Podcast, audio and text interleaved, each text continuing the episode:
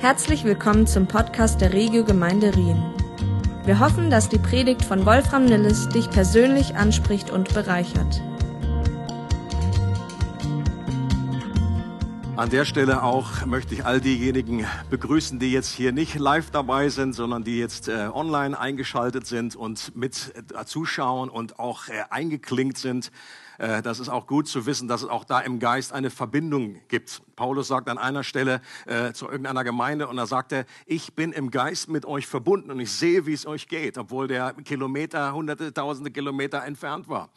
Und das ist, glaube ich, mehr als ein frommer Spruch oder ein Wunschdenken. Das ist wirklich eine echte Realität, dass wir miteinander verbunden sein können, dass im Geist eine Dynamik entsteht, dass wir, dass wir wirklich dort verbunden sind, gerade in dieser Zeit heute so wichtig dass wir da nicht voneinander so getrennt sind. In unserer Serie geht es darum, den Heiligen Geist als Person besser kennenzulernen. Das muss man ja immer wieder mal erwähnen. Es gibt ja auch Leute, die zum allerersten Mal da sind und sagen, was habt ihr für einen komischen Schatz, worum geht's hier?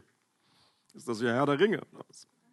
Und wir schauen uns verschiedene Facetten seines Wesens an und wir wollen einen größeren Hunger dafür wecken, die Gemeinschaft mit ihm zu begehren und dann auch zu erleben. Das ist mein persönlich größter Wunsch. Michi hat neulich in der Predigt gesagt, damals, oder das Beispiel gebracht von Salomo, der gefragt wurde in einem Traum. Äh, Gott hat gesagt, du kannst dir wünschen, was du willst. Und wenn Gott mich das fragen würde, oder ich sage ihm die Antwort auch so, ohne dass er mich fragt. Ich sage ihm, ich möchte diese Gemeinschaft mit dem Heiligen Geist erleben. Dass das, diese, diese Beziehung, die der Geist Gottes jetzt in mir hat, dass das mindestens so gut ist, wie die Beziehung, die die Jünger damals mit Jesus hatten. Ähm, weil ich bin mir dessen bewusst, mein Wissen über den Heiligen Geist ist um einiges größer als die persönliche Beziehung zu ihm als Person. Das kommt wahrscheinlich mit dem Job. Ich habe so viele Bücher gelesen, Leute.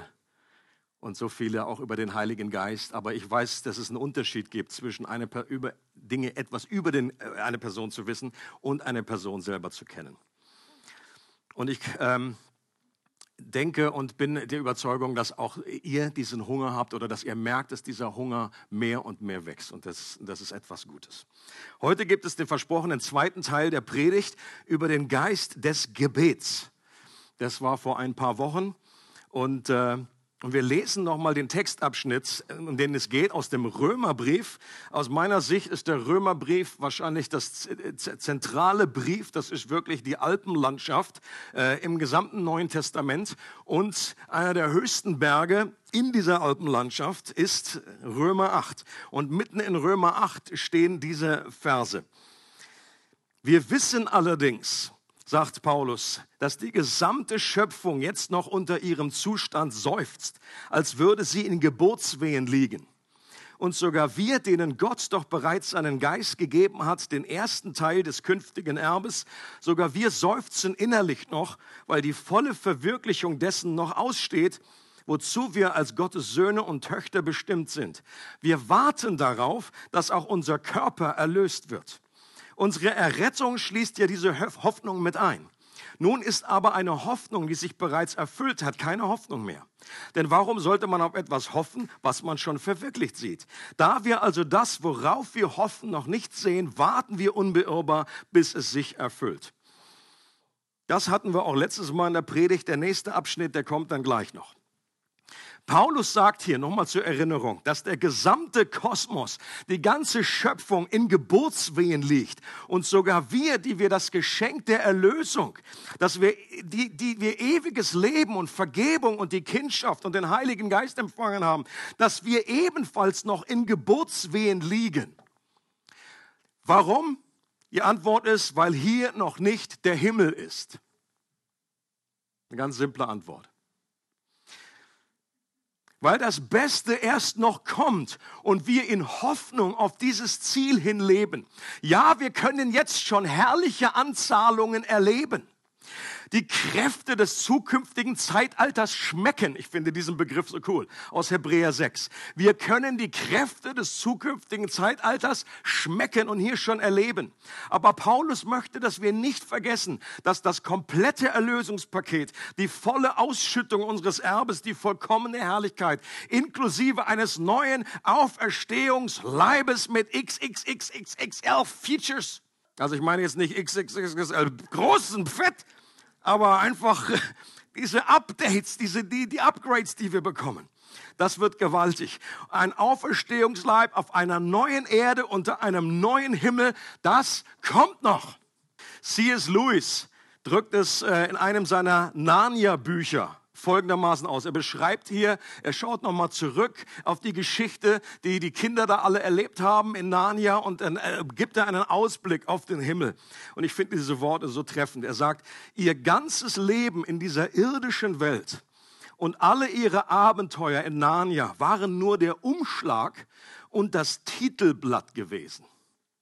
Nun erst begann sie das erste Kapitel der großen Geschichte, die noch keiner auf Erden gelesen hat. Der Geschichte, die ewig weitergeht und in der jedes Kapitel besser ist als das vorangegangene. Leute, Gott möchte, dass wir dieselbe Perspektive haben, dass dieses kurze Leben auf dem gesandten Zeitstrahl Gottes ist das ein kurzer Blieb. Selbst wenn du 80, 90 oder 100 wirst, ist das ein Blieb und dann ist weg. Und das ist eigentlich, wenn man nur das hat, ist das eine sehr frustrierende Perspektive.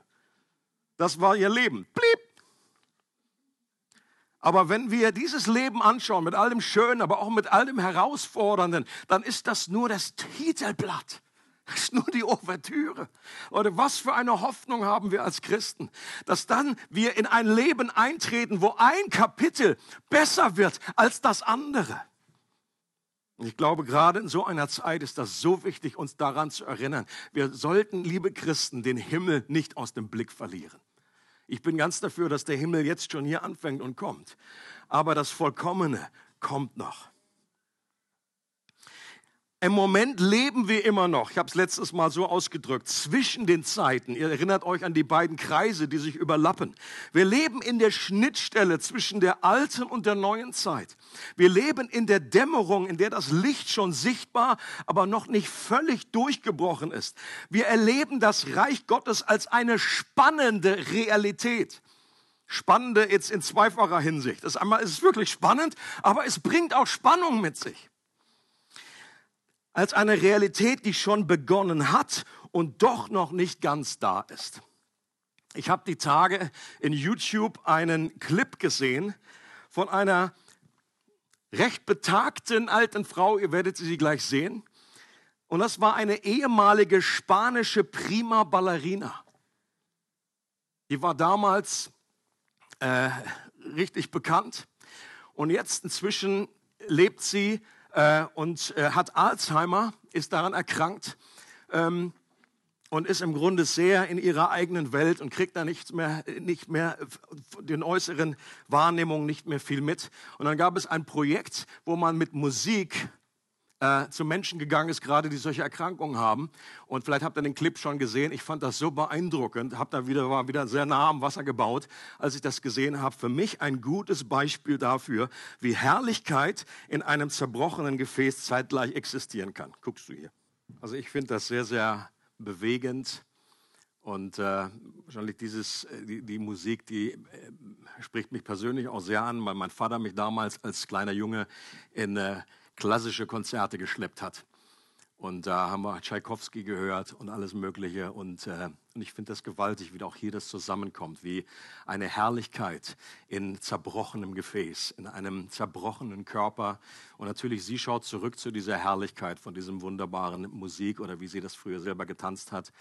Ähm, und wir schauen voraus. Und wir haben jetzt schon geschmeckt von dieser Herrlichkeit und wir warten auf das. Äh, haben schon von dieser Luft geschmeckt und wir äh, von dieser Musik schon gehört. Erinnert euch daran, wie denn Jesus sagt, dass der verlorene Sohn, der zurückkommt und sie hörten schon von weitem diese Party, die gefeiert wurde, die Musik. Und ich glaube, das erleben wir auch mehr und mehr. Und jetzt schauen wir noch uns die Verse an, die Paulus dann danach sagt. Und die geht es heute vor allen Dingen. Und er schreibt, und auch der Geist Gottes tritt mit Flehen und Seufzen für uns ein. Er bringt das zum Ausdruck, was wir mit unseren Worten nicht sagen können. Auf diese Weise kommt er uns in unserer Schwachheit zu Hilfe, weil wir ja gar nicht wissen, wie wir beten sollen, um richtig zu beten. Und Gott, der alles durchforscht, was im Herzen des Menschen vorgeht, weiß, was der Geist mit seinem Flehen und Seufzen sagen will. Denn der Geist tritt für die, die zu Gott gehören, so ein, wie es vor Gott richtig ist. Also ich habe diese Stelle schon so oft gelesen und muss ganz ehrlich sagen, immer wieder war, war ein gewisses Fragezeichen bei mir, weil ich nicht ganz genau wusste, wo, wovon redet Paulus, was ist das für eine Erfahrung. Äh, und gerade in letzter Zeit muss ich immer wieder öfter an diese äh, Situation denken, an diese Erfahrung denken. Und ähm, es ist mir einerseits immer noch ein gewisses, äh, ich glaube, das haben wir noch nicht ganz verstanden in der Tiefe.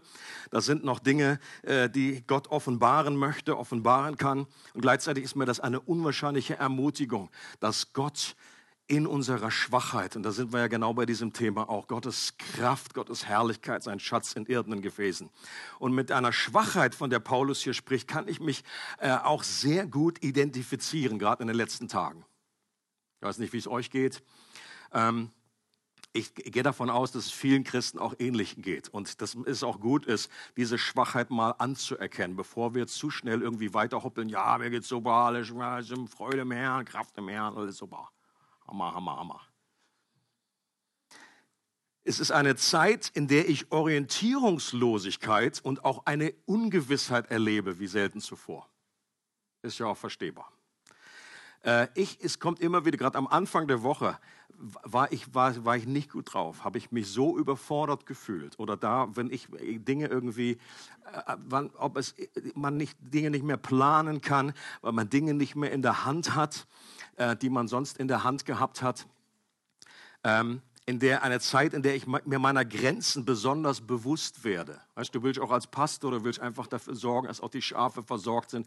Aber das hinzubekommen, ohne einfach, dass man nah sein kann, ohne diese, äh, äh diese Dinge, die man bisher einfach gehabt hat und jetzt neue Wege zu finden. Und das klingt alles super, aber ich fühlte mich sehr oft echt überfordert.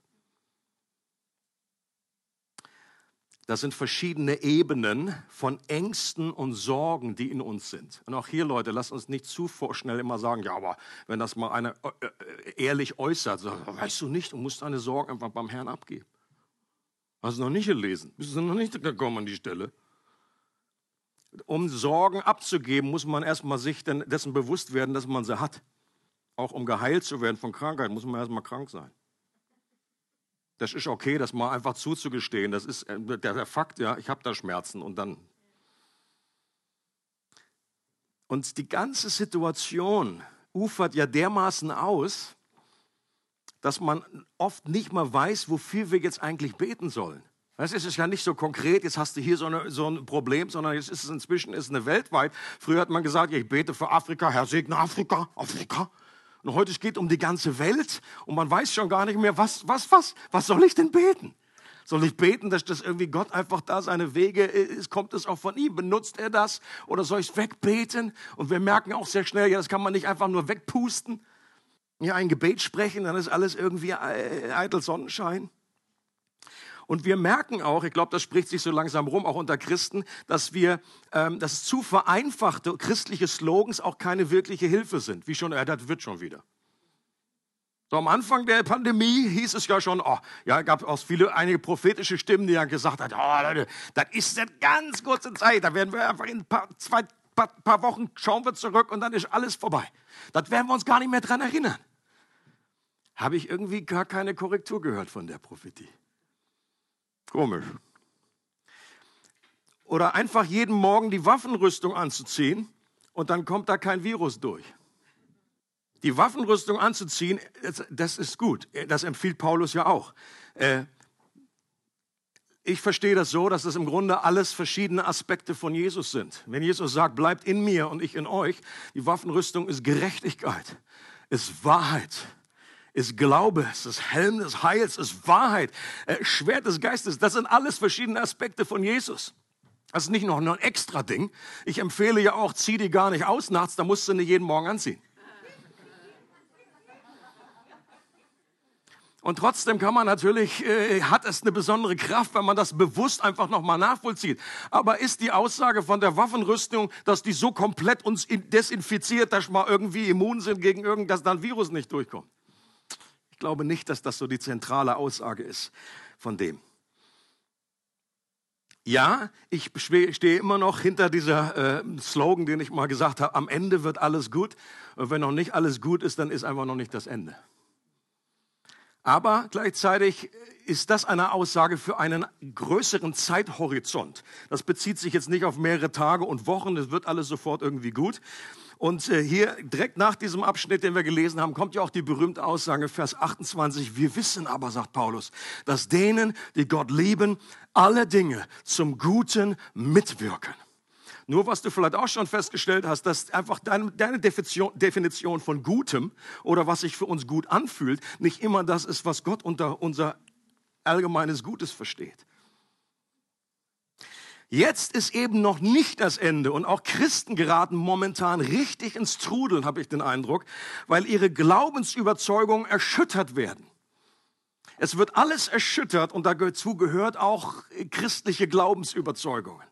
Jesus hat in der Bergpredigt nicht gesagt, dass bei Christen kein Sturm kommt, in dem berühmten, ja, wo wir ein Haus bauen, auf Sand oder auf Felsen, sondern dass wir im Sturm ein anderes festes Fundament haben. Also der Unterschied an der Stelle ist nicht, dass, dass Leute, die einfach seinen Willen tun, die seine Worte hören, da kommt kein Sturm und bei anderen kommt der Sturm, sondern wenn der Sturm kommt, da sind wir alle mitgehangen. Aber der Unterschied ist, dass wenn wir Jesus vertrauen und seine Worte umsetzen, dann haben wir ein festes Fundament. Aber auch hier an der Stelle verspricht Jesus meiner Meinung nach nicht, dass uns nie etwas Schlimmes oder Leidvolles begegnet. Dass es mal der Schornstein abhaut. Dass wenn wir alles richtig machen, dann wird immer alles gut. Aus meiner Sicht, ich nenne das eine Schönwettertheologie. Und die bringt am Ende oft unstabile Christen hervor die sofort an der Liebe Gottes zweifeln, wenn es stürmt und schüttelt. Erschütterung in Gemeinden und in unserem Leben offenbaren, was wirklich Substanz hat, was tragfähig ist, was echter Glaube ist und was Wunschdenken ist. Und in welchem Bereich ist unser Leben auf Fels gebaut und wo ist noch Sand im Fundament? Und ich glaube, das ist etwas Gutes, dass Gottes Liebe das zulässt, dass auch wir diese Dinge einfach neu durchbuchstabieren und sagen, Gott, ich möchte wirklich auf deine Wahrheit bauen und nicht nur auf irgendwelche Floskeln und auf irgendwelche, ja, theoretischen Überzeugungen. Aber dann sagt Paulus, dass diese Form der Schwäche, diese Art von Verunsicherung, so eine Orientierungslosigkeit die beste Voraussetzung dafür ist, dass wir die Hilfe des Helfers in einer ganz besonderen Form erleben. Und das finde ich so gewaltig. Hier kommt das Evangelium wieder rein. Dass Gott sagt, wenn wir wirklich uns unserer Schwachheit bewusst sind, und wir wissen das von anderen Stellen, aus 2. Korintherbrief, wo Paulus selber irgendwann sagt, Leute, hört auf, euch eurer Schwäche irgendwie zu schämen. Hört auf, diese Schwäche zu ver ver verbergen vor anderen. Ich musste an den Punkt kommen, sagt Paulus, wo ich mich meiner Schwäche rühme. Wo ich darüber jubel und sage, das ist gut. Es ist gut, dass ich ein irdenes Gefäß bin. Ich versuche das gar nicht irgendwie zu verbergen oder irgendwie, ich möchte nicht selber in mir stark sein. Aber wenn ich mir meiner eigenen Schwachheit bewusst bin und dann erst erlebe ich die Kraft Christi. Und dann erleben wir auch das, was Paulus hier beschreibt, dass der Geist Gottes uns hilft. Und die Frage ist, wovon redet Paulus genau? Wie sieht denn das aus, wenn der Geist Gottes durch uns mit unaussprechlichen Seufzen betet? So heißt es in der Elberfelder Übersetzung. Und ich muss ehrlich sagen, ich habe einige Kommentare gelesen und da ist ein herrliche, herrliches, gefährliches Halbwissen, auch unter Theologen. Und ähm, manche schlawinern sich so darum und sagen, ich habe ja noch eine Geschichte und gehen eigentlich nicht so wirklich darauf ein. Es ist, du wirst nicht wirklich schlau aus vielen äh, äh, studierten Köpfen. Heißt unaussprechlich, heißt dieses Wort, das behaupten einige, dass es gar nicht hörbar ist von außen. dass es eine, eine, eine innere Wahrnehmung ist und sich nur innerlich abspielt, ist hier nur die Realität gemeint, dass wir diese Geburtswehen erleiden. Den Schmerz darüber, dass die Dinge noch nicht so sind, wie sie sein sollen. Das kann sein. Und wenn Paulus das meint, dann ist es sicherlich auch eine starke Ermutigung, dass gerade dann, wenn wir mit unserem Gebetslatein am Ende sind, wenn wir uns dieser Schmerzen, dieses heiligen Frustes bewusst sind, Gott, ich weiß einfach nicht, was ich beten soll. Ich bin so hoffnungslos überfordert. Dass wir dann wissen, dass wir umbetet sind. Es wird, oder ich habe schon öfter gehört, ich glaube auch schon hier von dieser äh, Bühne, ähm, dass gesagt wird, Leute, wenn wir in Anbetung kommen, dann äh, fängt nicht erst die Anbetung im Himmel an, sondern wir stoßen dazu, wir machen uns eins mit der Anbetung, die da 24/7 im Himmel läuft. Das gleiche gilt aber auch für Gebet. Wenn du betest, wenn du anfängst zu beten, dann kannst du und tauchst du ein in eine Realität, dass Jesus am Thron Gottes zu Rechten des Vaters betet für dich 24/7 rund um die Uhr. Er betet für dich. Ich habe neulich gelesen in einem Buch, das war, war so cool. Wenn es so weit weg ist, irgendwie am Thron, irgendwie, da denkt man ja, oh, ja gut, es war näher dran am Vater, aber es ist nicht so nah dran bei uns. Der hat gesagt, stell dir vor, du würdest im Haus sein, zu Hause, wo du wohnst, und Jesus würde in einem Zimmer sein, und du gehst an diesem Zimmer vorbei und du hörst durch die Tür und du hörst, wie Jesus für dich betet. Würde das dein Leben etwas verändern? Wäre das ermutigend für dich? Äh, ja, ist eine rhetorische Frage. Wenn Jesus, Gott selber, für dich betet. Und das findet statt im Himmel. Und gleichzeitig sagt Paulus hier nicht nur Jesus betet, sondern der Geist Gottes betet in uns, durch uns. Und es, du bist mehr umbetet. Du bist selber vielleicht nicht der große Gebetsbär. Das lässt sich ja verändern durch die Gebetsinitiative. Aber es ist ein Riesenunterschied zu wissen, ob das alles jetzt von uns kommen muss oder wir steigen ihn ein, wir treten in einen Fluss ein, wo Gebet stattfindet, Beziehung stattfindet. Andere Ausleger, wie zum Beispiel Gordon Fee, das ist ein sehr berühmter äh, Neutestamentler, der geht davon aus, dass Paulus an dieser Stelle noch von einer anderen Gebetserfahrung spricht, die den Christen in Rom auch geläufig war und die wir zumindest äh, ähm, auch mit beeinflussen können. Das andere können wir im Grunde nicht beeinflussen, das geschieht einfach nur an uns. Aber die Frage ist, ist das das wirklich, was Paulus meint? Oder möchte er uns auch ermutigen, das irgendwie mit anzustoßen? Er geht nämlich davon aus, der Gordon Fee, dass Paulus hier das Sprachengebet beschreibt, dass er Paulus selbst eben sehr oft auch praktiziert hat. Und viele Kommentatoren, die schließen mal ganz schnell, man fragt sich manchmal, okay, warum sind sie so schnell dabei, das irgendwie total auszuschließen? Aber sie sagen mal kategorisch, das ist das, auf keinen Fall ist das Sprachengebet. Auf keinen Fall. Und anderen, andere Extremen, sie sagen dann, das ist nur das Sprachengebet, das ist das Sprachengebet. Wer mich etwas kennt, der weiß oder vermutet, dass ich weder bei dem einen Extrem noch bei dem anderen mich irgendwie gerne eingeselle und sage, beides. Ich glaube, ich würde hier für einen Mittelweg plädieren. Und ich denke, dass auch wenn Paulus an dieser Stelle nicht ausschließlich das Sprachengebet meint, vielleicht gibt es da noch andere Aspekte, die wir noch gar nicht auf dem Schirm haben, aber das Sprachengebet doch bestimmt in diese Kategorie gehört, von dem er da redet. Die Ausleger, die hier auf keinen Fall das Sprachengebet sehen, die haben sehr Mühe zu beschreiben, wenn es das nicht ist. Ja, was meintest du dann? Und da kommt irgendwie so, da kommt wenig. Sie sagen, das ist es nicht, aber sie sagen nicht, was es ist. Es klingt so, als würde Paulus ja eine Erfahrung beschreiben, die die Christen in Rom alle kennen. Und deswegen muss es doch irgendwie etwas sein, was Paulus auch irgendwie selber praktiziert hat, wovon er redet. Und Sprachengebet ist eine Erfahrung aus dem Leben von Paulus und den Gemeinden, über die uns genauer berichtet wird. Und wenn wir uns anschauen, wie Paulus das Phänomen beschreibt, dann entdeckt man doch einige Parallelen. Und ich habe jetzt einige Verse, die uns einfach neu in Erinnerung rufen sollen, was es mit diesem Sprachengebet auf sich hat und ob das eben auch diese Kategorie sein könnte. Erste Aussage, also natürlich das Kapitel 14, äh, da geht es da zentral drum, in Vers 2. heißt es, denn wer in einer Sprache redet, und also jetzt geht es jetzt nicht um Deutsch oder Schweizerdeutsch oder irgendeinen Dialekt, sondern es geht um eine Geistesgabe, die, die, der, der Geist Gottes durch uns hindurch redet. Also wir selber reden schon selber, es ist, ist unsere Zunge irgendwie, die redet, Dinge formuliert, aber wir beten hier in einer Sprache und manche sagen, das sind, äh, sicherlich können das auch echte Sprachen sein, die existieren. Das war am Pfingstfest der Fall. Da haben dann Leute gesagt, aber die, die kommen ja gar nicht daher, wo ich herkomme. Warum kann der meine Sprache? Das gibt es auch heute noch, das hört man immer wieder mal, dass Leute irgendwie so in Sprachen beten und dann sitzt da irgendwie jemand dahinter und hat gesagt, boah, sie haben, sie haben, ich habe gelesen von einem Fall, wo sie sie haben in einem perfekten Französisch geredet und zwar in so einem speziellen, äh, äh, speziellen Französisch. Dialekt. Französisch ist ja grundsätzlich immer ein bisschen speziell, ne?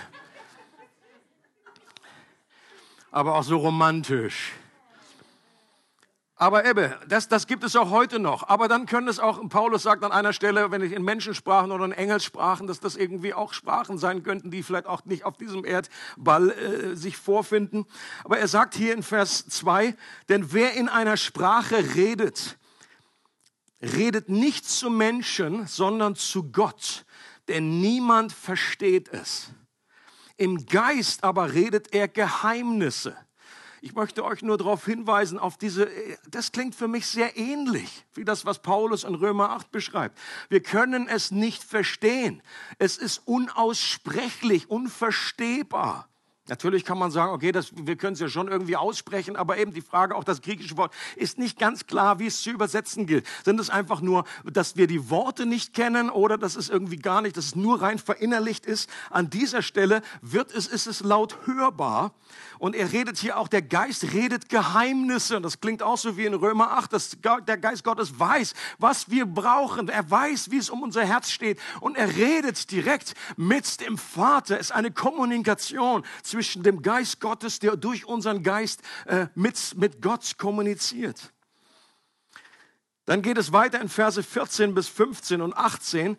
Wenn ich in einer Sprache bete, sagt Paulus, so betet mein Geist, aber mein Verstand ist fruchtleer. Das heißt doch, dass mein Verstand nicht versteht, worum gebetet wird. Ist jedenfalls meine meine Auslegung hier. Ist fruchtleer. Ich habe schon mal, habe schon mal so eine Auslegung gelesen. Ja, das ist jetzt hier negativ gemeint. Dass unser Verstand ohne Frucht. Seit, seit, seit, seit wann ist Fruchtlosigkeit irgendwie eine Tugend? Ich sage, Leute, Leute, ist nicht euer Ernst.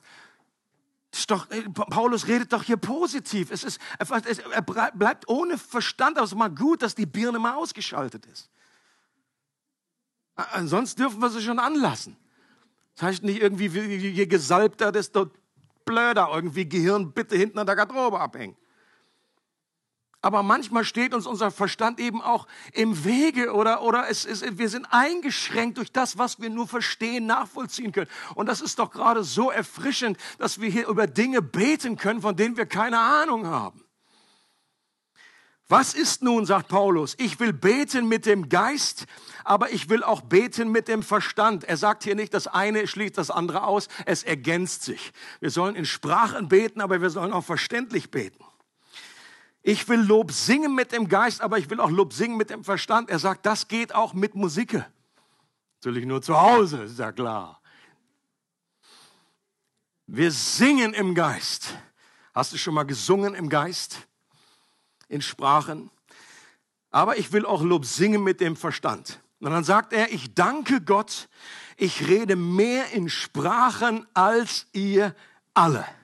Leute, wenn noch irgendjemand, ich finde es so spannend, dass das Sprachengebet ist so ein umstrittenes Eisen gewesen. Gut, vielleicht heute gar nicht mehr so, aber früher noch, als ich dann studiert habe, Junge, Junge, Junge, was haben die Leute? Und, und ich, ich finde immer spannend, ich glaube gerade, dass die Themen, die so umstritten sind, da ich glaube, da liegt eben immer auch ein gewisses Geheimnis dahinter. Für mich ist das irgendwie, das riecht für mich danach, das ist etwas Schönes, etwas Wichtiges, etwas Göttliches, wenn das so umtobt wird.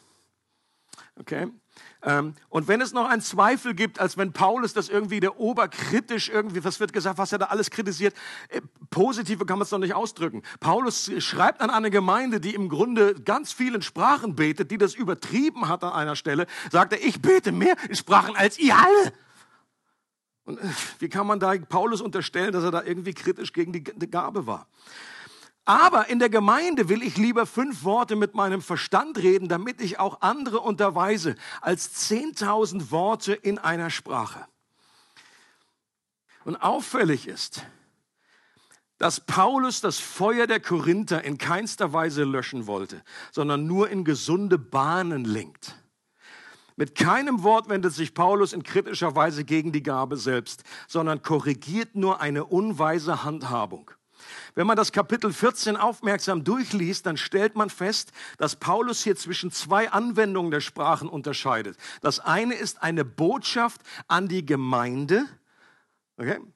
Und deswegen soll das dann ausgelegt werden, damit sie die Gemeinde auch erbaut. Wenn ich einfach jetzt in Sprachen rede und keiner versteht, sie sagt, ist das schön, klingt super, Wolfi, ich finde es klasse, dass du das machst, aber was soll mir das jetzt sagen? Da sagt Paulus, okay, wenn man den Gottesdienst so gestaltet, wenn das jetzt irgendwie eine halbe Stunde geht, dann, äh, dann kannst du auch zum Griechen gehen und was essen oder so. Verstehe ich dann auch nicht, wenn der nur Griechisch redet. Also, es muss übersetzt werden. Das ist Paulus Punkt. Und dann ist es auf, auf einer ähnlichen Level wie Prophetie. Dann ist es verstehbar. Dann ist eine Botschaft, die von Gott kommt, die an Menschen gerichtet ist, völlig einleuchtend. Aber dann gibt es noch eine andere Art der Sprachen. Eine direkte Kommunikation zwischen meinem Geist und Gott. Eine persönliche Gebetssprache, die eben gar nicht verstanden werden will. Und das ist der Punkt dann bleibt mein Verstand ohne Frucht. Dann kann ich beim Autofahren einfach in Sprachen beten, ohne dass ich riskiere, da irgendwie über die rote Ampel zu fahren. Ich mich ständig konzentrieren muss. Dann kann ich das einfach mitten bei der Arbeit machen. Dann kann ich das machen irgendwie bei, äh, was weiß ich, im Alltag. Und es erbaut mich trotzdem. Das eine erbaut die ganze Gemeinde, das andere erbaut mich. Und dazu muss ich nicht verstehen, was ich da bete. Und so sagt er in äh, Vers 5, wer in einer Sprache redet, erbaut sich selbst. Leute, ist irgendjemand daran interessiert, jetzt gerade in dieser Zeit Erbauung, Stärkung zu erleben? Der wedele mal mit einer Hand. Hier ist eine Möglichkeit, eine ganz praktische Möglichkeit, wie du Erbauung, Erstärkung erleben kannst. Nicht in dir selber, werdet stark im Herrn und in der Macht seiner Stärke. Ich muss ganz ehrlich sagen, das hat mich wieder neu herausgefordert, äh, das Sprachengebet nicht zu vernachlässigen. Das ist etwas, wo ich, das kann ich schon seit Jahren, äh, recht am Anfang, als ich Christ geworden bin, habe ich diese Gabe geschenkt bekommen und, aber es ist so irgendwie, man, man, ja, weil es nicht so spektakulär ist und es ist auch so ein bisschen komisch und irgendwie, aber man, man, man, man vernachlässigt das gerne mal. Man sagt, ah Gott, komm, ja, das, ist so, das ABC können wir jetzt zu irgendwie weiteren Gefilden gehen, zu spannenderen Gaben. Ich glaube, Gott möchte, dass wir uns einfach demütigen an dieser Stelle, möchte euch herzlich ermutigen, wenn du diese Gabe hast, dann setz sie ein. Nimm dir einfach jeden Tag äh, mal in dieser Woche 10 Minuten, 15 Minuten, bete in Sprachen, vielleicht auf dem Weg in den, äh, in den Wald, äh, den Weg zur Arbeit, wo auch immer. Vielleicht ist auch der Wald deine Arbeit. Elias. Ich möchte, sagt Paulus aber, dass ihr alle in Sprachen redet. Und das ist interessant. Hier glaube ich, einige sagen, ja gut, das ist der Wille von Paulus und nicht von Gott. Dann würde ich sagen, okay, all right, all right, all right. Das ist sehr oft ziemlich ähnlich gewesen. Ich möchte oder ich will, dass ihr alle in Sprachen redet. Und manche Christen sagen, ja, aber was ist mit der anderen Stelle, wo steht einfach, ihr beten denn alle in Sprachen? Und die klare äh, Antwort an der Stelle wäre nein. Ich glaube, der Unterschied, das löst sich dadurch auf, dass es hier wieder um die zwei unterschiedlichen Dinge geht. In der Gemeinde diese Gabe zu haben, einfach diese Botschaft weiterzugeben mit der Auslegung, das haben nicht alle Christen. Aber die persönliche Gebetssprache, ich glaube, etwas, das Gott grundsätzlich gerne allen Christen schenken möchte. Die Frage ist ja, warum sollte Gott diese persönliche Auferbauung und Stärkung einem seiner Kinder nicht äh, oder vorenthalten und nicht geben. Oder auch in, in Judas 20, noch eine weitere Bibelstelle, wo auch steht, ihr aber Geliebte, erbaut euch auf euren allerheiligsten Glauben und betet im Heiligen Geist.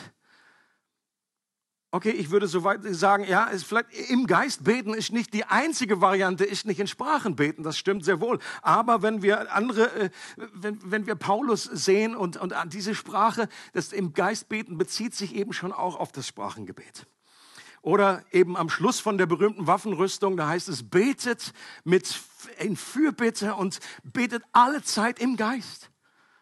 Und von daher eine Ermutigung, das zu tun. Wie können wir das Sprachengebet erhalten? Suche die Fülle des Geistes. Okay?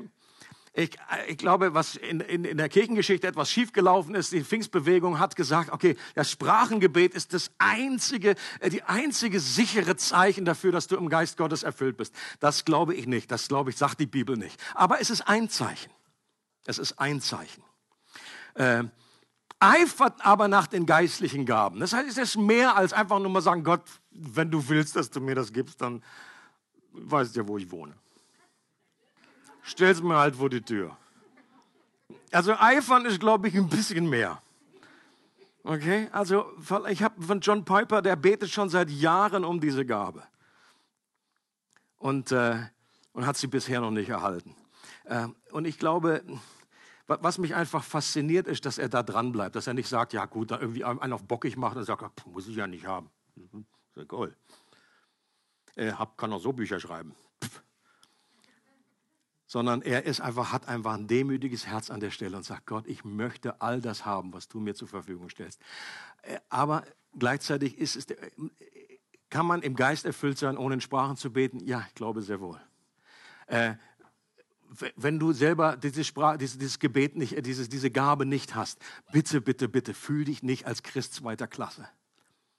Bete dafür, fang vielleicht wieder erneut mal an, bete mit anderen zusammen, streck dich danach aus, streck dich nach der Fülle des Geistes aus äh, und sag Gott, wenn du das möchtest, füll mich neu und lass einfach diese Sprachen aus mir herausfließen, wie aus diesem Sykomatik-Topf. Dann ist der Dampf, was oben rauskommt, ergießt sich wie aus diesem Wasserhahn äh, Sprachen und das ist etwas unwahrscheinlich Ermutigendes und Auferbauendes. Aber bitte lass dir nicht diese Lüge einreden, dass ich irgendwie, äh, irgendwie nicht gut genug bin oder dass ich, es gibt Gründe. Ich glaube, das möchte Gott grundsätzlich schenken, aber wir müssen diese, diese Geheimnisbox äh, irgendwie aufmachen und sagen, okay, in, aus welchen Gründen auch immer, manchmal klappt es nicht oder geschieht es nicht, wie auch immer. Aber äh, dann, dann hat dich Gott immer noch lieb und du bist immer noch sein Kind und du kannst auch in anderen Gaben wachsen. Das ist nicht der, der, der Hauptpunkt. Es freut uns, dass du heute zugehört hast. Für weitere Predigten, Informationen und Events besuche unsere Gemeindewebseite www.regiogemeinde.ch.